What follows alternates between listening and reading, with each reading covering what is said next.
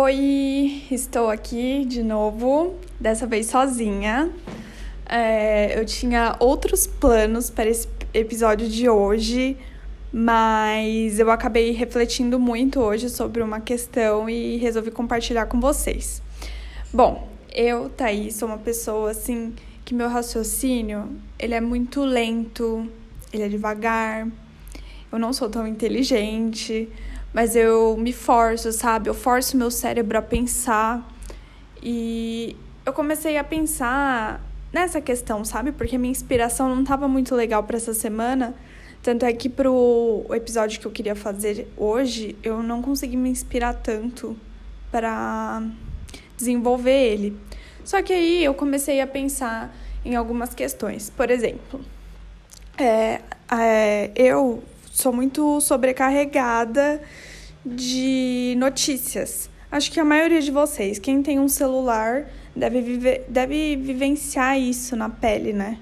Que é tanta notícia, tanta coisa e o cérebro é, não começa a guardar coisas desnecessárias. É como se o nosso computador, que é a nossa mente, começasse a guardar, tanta coisa desnecessária e a gente não conseguir absorver aquilo que é necessário. Então, é, a gente tem muita informação e nada daquilo é usado de uma maneira correta.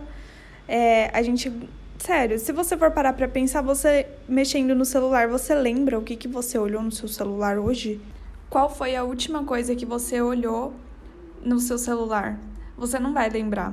Porque eu fiz esse teste e eu não, lem não lembrava nada. Eu tinha acabado de bloquear a tela do celular e pensei, o que, que eu fiz no celular? E eu não lembrava de nada, simplesmente. E aí isso me levou a outra questão, da gente é, começar a ver tanta coisa desnecessária e fútil que a gente esquece do principal para nossa vida. Porque eu sou uma pessoa assim espiritualizada e eu entendo que tudo que faz a gente evoluir como ser humano vai levar vai nos levar a um outro patamar quando a gente fizer a passagem.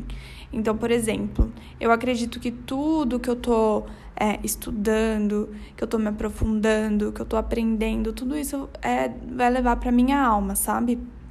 E eu busco sempre ser uma pessoa atualizada, é, estudada, é, busco diversos assuntos de diversas áreas, assim, a minha cabeça ela é bem eclética, sabe?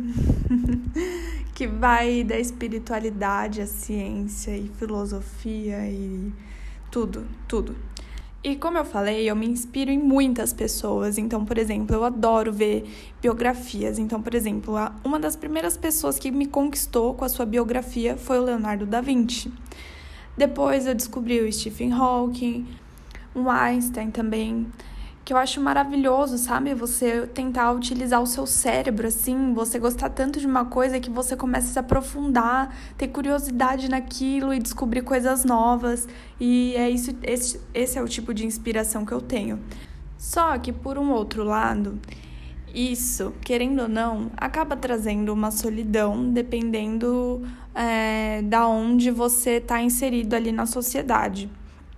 Porque Sinceramente, eu presto muita atenção e não vejo ninguém com essa sede, sabe? O que eu vejo hoje são pessoas assim tão ligadas a coisas que não vão beneficiá-las em nada. É, só você dar uma geral aí nas redes sociais e ver o que as pessoas andam compartilhando ou vendo. Eu já me forcei muito a tentar me inserir nisso, só que hoje eu não faço questão, sinceramente. É, eu parei de seguir Instagrams de fofoca para estar tá atualizada, para poder ter assunto para conversar com as pessoas e eu vejo que isso não me beneficia, então eu parei. E tô focando em tentar dar o melhor de mim para as coisas que eu gosto, né? E tentando sair desse foco. Ainda sou uma viciada em Instagram, preciso melhorar muito nisso.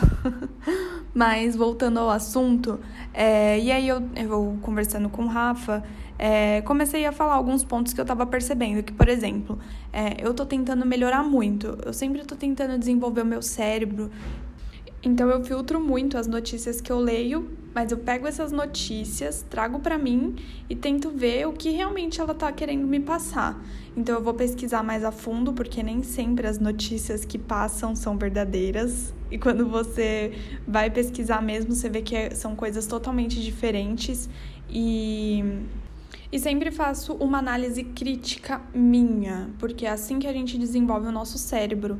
E eu tô sentindo muita falta disso, porque muita, muitas vezes que eu vou conversar ou discutir com alguém, a pessoa sempre vem com aquele ponto pronto que ela leu ou escutou em algum lugar, né?